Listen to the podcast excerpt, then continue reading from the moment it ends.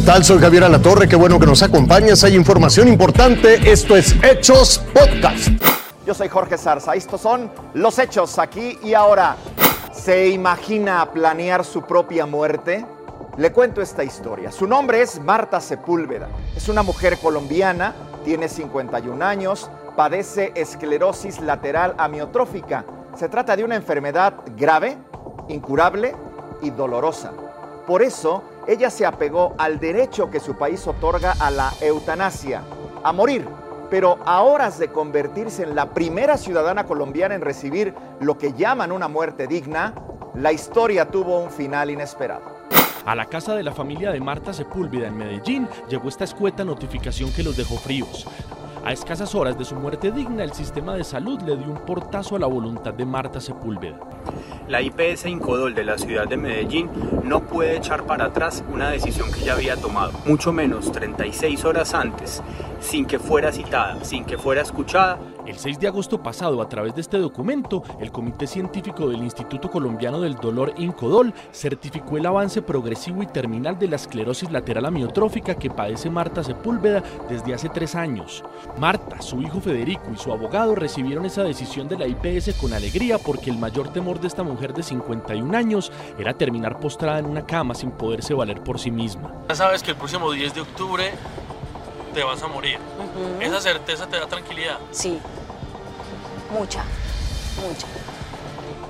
Obvio que si no, no estuviera pues eh, en, este, en este diagnóstico, pues, si me fuera a morir el día no estuviera tranquila, pero, pero ya uno con una esclerosis lateral en el estado que la tengo, pues lo, lo mejor que me puede pasar es descansar. El informe de Noticias Caracol es reseñado en el acta del pasado 8 de octubre de la IPS que reversó la autorización de la eutanasia de Marta. Según este documento, Marta se vio demasiado sana en el reportaje como para acceder a la muerte digna. Para nosotros no deja de ser desconcertante que estos actuares irregulares por parte de la IPS hayan tenido lugar justo después de la, de la viralización de, la noticia de la decisión de mi mamá. Lucas Correa, abogado de la familia, añadió vehemente. Tomaremos todas las acciones legales que estén a nuestra disposición.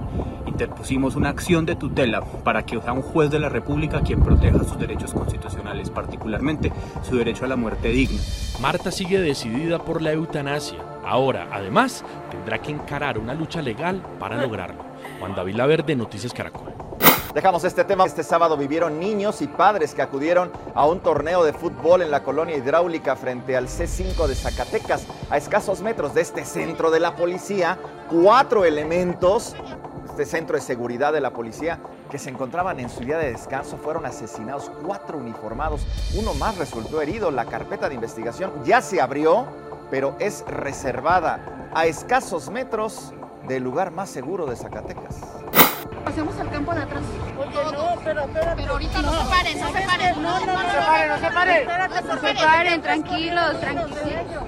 Se abrió la carpeta de investigación, así como las líneas de investigación de las cuales pido que nos comprendan por las reservas del caso y que el caso amerita. Esto para asegurar tanto el debido proceso como para que las personas responsables de estos hechos enfrenten la justicia. Vámonos con las de pasaporte. El flanco norte del volcán Cumbre Vieja se ha derrumbado este sábado y esto ha provocado nuevos flujos de lava que ya amenazan a los pueblos aledaños, además de afectar las operaciones del aeropuerto de la isla, la lluvia de ceniza también afecta las pistas de aterrizaje, las pistas de despegue de Tenerife, así como el tráfico aéreo en las Islas Canarias. Este domingo 16 personas murieron y 7 resultaron gravemente lesionadas luego de estrellarse un avión ligero cerca de Tartarstán. Los pasajeros integraban un grupo de 21 paracaidistas y dos tripulantes. Las autoridades apuntan a una falla técnica que pudo ser la causa más probable de este siniestro. Iban a tirarse del paracaídas, pero se desplomó el avión. Lo invito a que siga con nosotros mañana con detalles de más información que justo ahora está en desarrollo.